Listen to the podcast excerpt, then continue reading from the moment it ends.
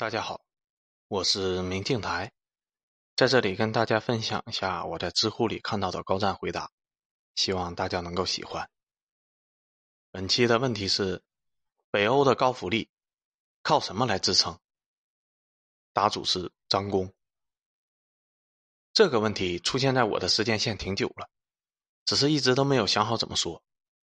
对一件事物了解的越多，往往越缺乏诠释它的底气。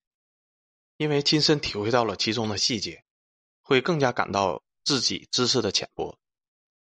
高度概括的说，北欧的高福利基于三点：制度、文化、经济，但其中每一项其实都是不可或缺，而且包含着非常繁复的内容。如果都写下来，文章就会非常的冗长。不过最近有空看了看底下的回答，发现集中在制度以及文化的部分比较多。经济的比较少，其实这也和我刚到丹麦的时候初步的感受更加符合。只是随着时间的流逝，我越来越发现，北欧独特的经济结构对福利其实有着重要的甚至是决定性的作用。恰好自己的领域与市场分析有关，所以这次就以经济为切入点，为这个问题做一些补充。前阵子，丹麦电视台曾经反复播出一则广告。两三个看起来十分体面的日本老人，坐着黑色的高级轿车在接受采访。掰扯了两分钟后，话锋一转，一群可爱的小猪仔开始跟着音乐拱来拱去。原来，这是丹麦皇家集团为了纪念丹麦猪肉出口日本五十周年做的活动。在广告的最后，丹麦驻日本大使都露了个脸，表示他们定做了一尊小猪的雕像。将来会放在大使馆的门口。这件事情看起来有点滑稽，毕竟很少有大使喜欢把自己和猪联系在一起。然而，事实上，这只猪的意义非常的深远，它代表着丹麦、北欧，甚至整个欧洲发达国家的一种特殊的战略，那就是专注于高附加值与低发展速度的行业。而这种战略，最终。在本地区的福利制度中起到了至关重要的作用。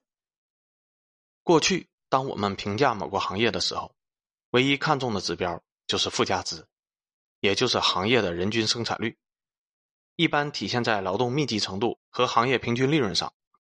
无疑，低附加值的产业一般是无法给予员工和社会高福利的。你没有办法想象一双皮鞋赚几块钱的皮鞋厂会给工人高工资。优质的医疗和人性化的工作时间，但部分高附加值的产业可能同样也做不到这一点。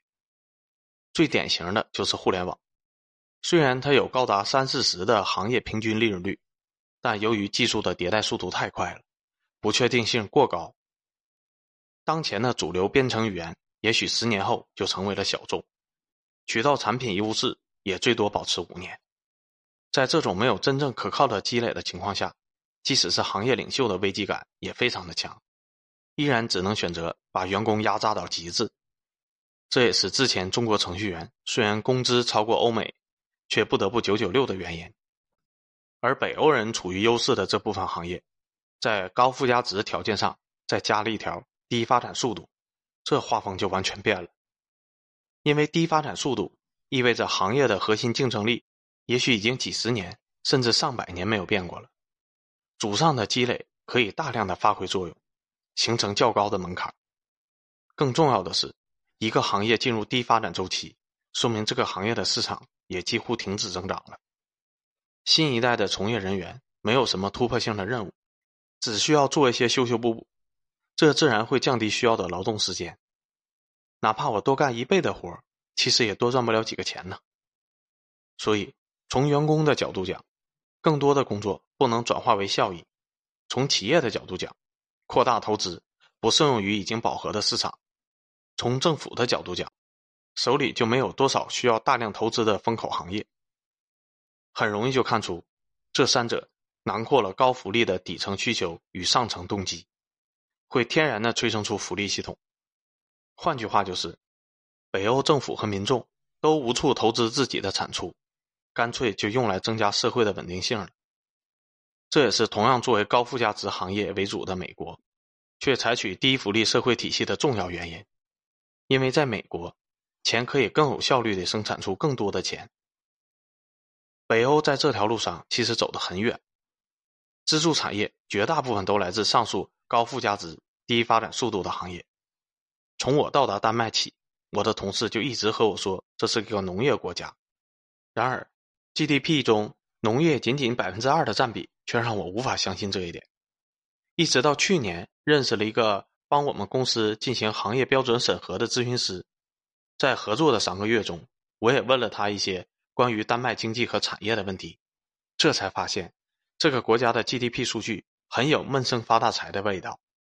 许多以农业为基础原料的内容，比如啤酒、乳制品、罐头、皮毛等，其原材料在统计的时候采取的不是统一价，而是企业制定的内部转移价，而这个价格由于各种原因。往往特别的低，其主要就是出口避税，再加上一些和农业紧密相连的内容，比如化肥、兽药、农业服务与咨询，也都没有算在内，这就让农业看起来更加的无足轻重了。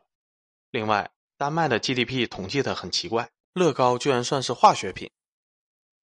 根据那位咨询师的说法，丹麦的农业相关产业 GDP 其实占比将近百分之十四左右。在世界范围内算是极高的。其实有另一个数据也可以侧面证实农业的重要性。在丹麦的全部对外出口中，农业相关品占了四分之一左右，光猪肉出口就高达全国出口总额的百分之六。农业，尤其是畜牧业，和一般人想象的不同。其实这是一个高附加值、低发展速度的典型例子。就以大家最关心的牛奶为例。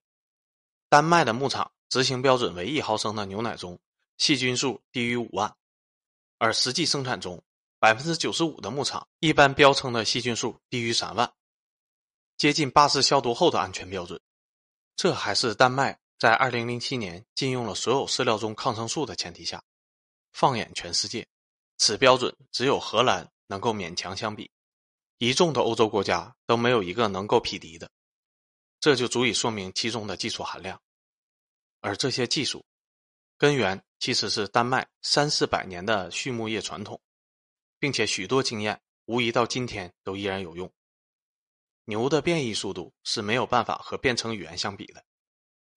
说实话，我在出国以后才发现，中国那千夫所指的乳制品行业，真的未必是制度问题，而是的确没有办法和欧洲同台竞技。在这个行业里。后来者追赶的代价太大了，甚至在商业上根本无利可图。中国当年牛奶的行业标准对标欧洲，结果企业干脆直接上了三聚氰胺。现在标准倒是降下来了，然而均落每毫升两百万又不停的被拉出来吐槽。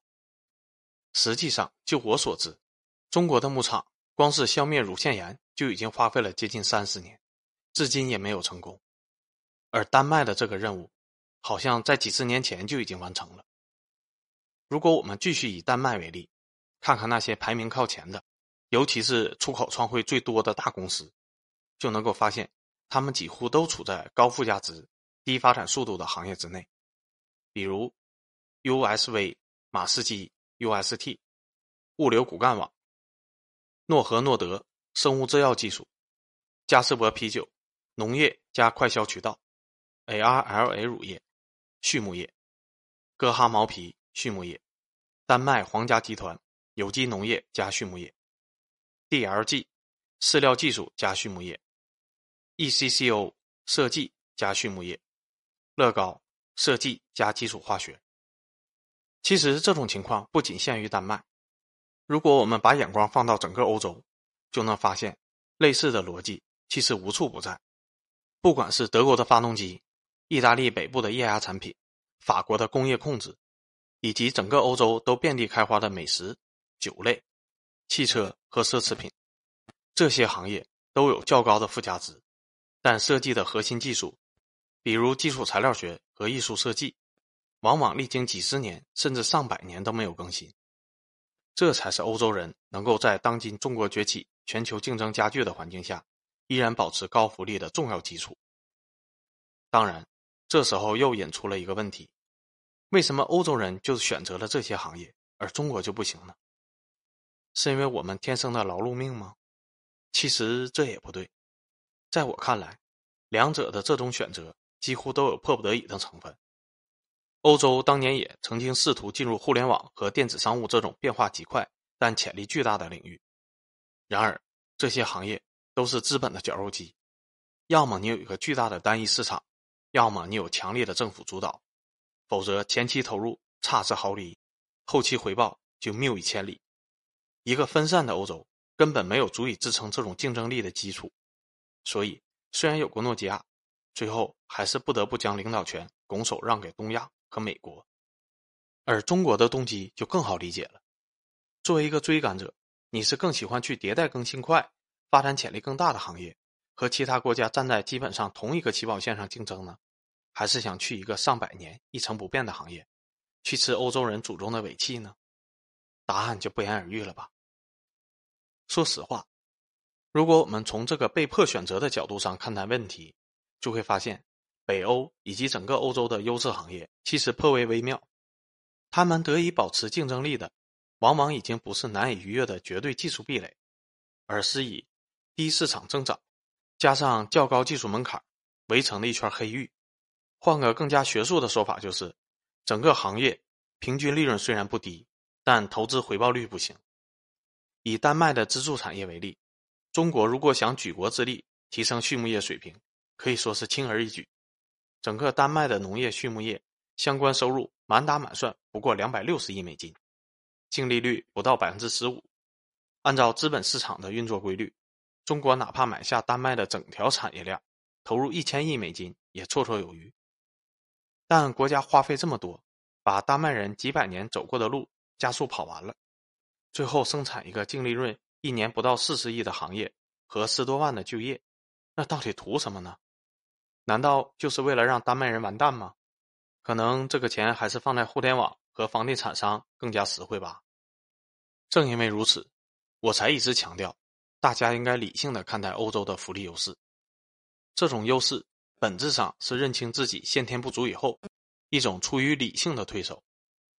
我们羡慕他们工作轻松，生活闲适，但我的身边也有欧洲精英羡慕中国在新兴行业的翻云覆雨。三十多岁的年轻人就能够通过在互联网公司的某个成功的项目。一下子到手七八十万的年终奖金，当然，把这种行业和经济上的结构差距转化为价值观的差异，认为北欧或者欧洲人就是懒惰短视，这种看法也是同样狭隘和反智的。毕竟，许多欧洲国家其实并没有太多的选择。最后，如果暂时放下纯理性的角度，我对北欧这种特殊的经济结构以及随之而来的高福利，还是有好感的。虽然从经济的角度而言，我的利益可能还蒙受了损失。这是一个前无古人的社会实验场。当 G 二的中美义无反顾的朝着一个方向跑去的时候，几个小国家联合起来，选择了一条完全不同的道路。无论如何，也算是一种勇气的体现。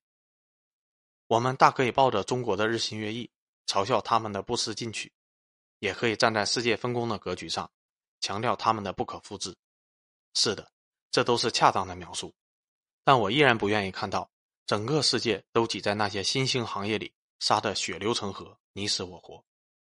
须知，参差多态乃是幸福之源，更何况这些欧洲的小国，多少为我们保留着心底那最后的一点念想，在拼搏和奋斗之后，迎接我们的，会是一个安宁与舒适的结局。